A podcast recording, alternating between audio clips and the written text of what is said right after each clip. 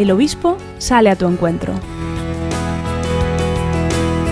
Escuchamos a Monseñor Lemos Montanet, obispo de Ourense.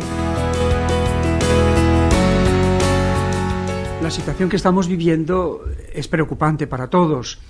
Eh, las autoridades, de manera especial apoyados en los informes de las autoridades sanitarias, nos han pedido pues que la ciudad de Orense y otras áreas, tanto cercanas a Orense como a algunas otras áreas que para nosotros son áreas de actividad pastoral, pues queda reducido el movimiento a ámbitos, eh, a ámbitos concretos. Esto nos supone replantear algunas tareas pastorales. Yo creo que en este momento eh, se lo he pensado y he enviado a los fieles, a todos los fieles y a todos los hombres y mujeres de buena voluntad que viven dentro del marco geográfico de la diócesis de Orense, que en estos momentos, además de cumplir con las normas protocolarias que nos ofrecen las autoridades y de implementar nuestro compromiso caritativo y asistencial con las personas más vulnerables y necesitadas, yo ruego que tenemos que volver la mirada a Dios.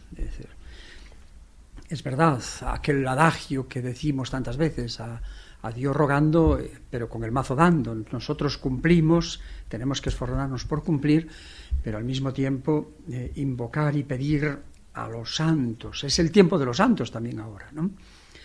Como ha habido circunstancias similares eh, de catástrofes, de pestes, eh, ahora con esta pandemia que es resistente y que sigue presente en medio de nosotros, pues yo os ruego que, sobre todo a los sacerdotes, les he rogado que celebrasen Eucaristía con el formulario de la misa en tiempo de pandemia que había mandado publicar el Santo Padre Francisco y que nosotros lo hemos, lo hemos ofrecido tanto en su versión castellana como gallega, con las oraciones de los fieles para este caso.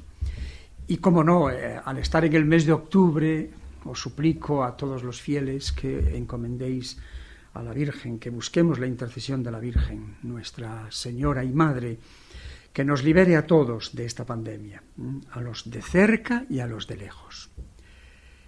Y como siempre, busquemos la intercesión de los santos de siempre, de nuestro pueblo.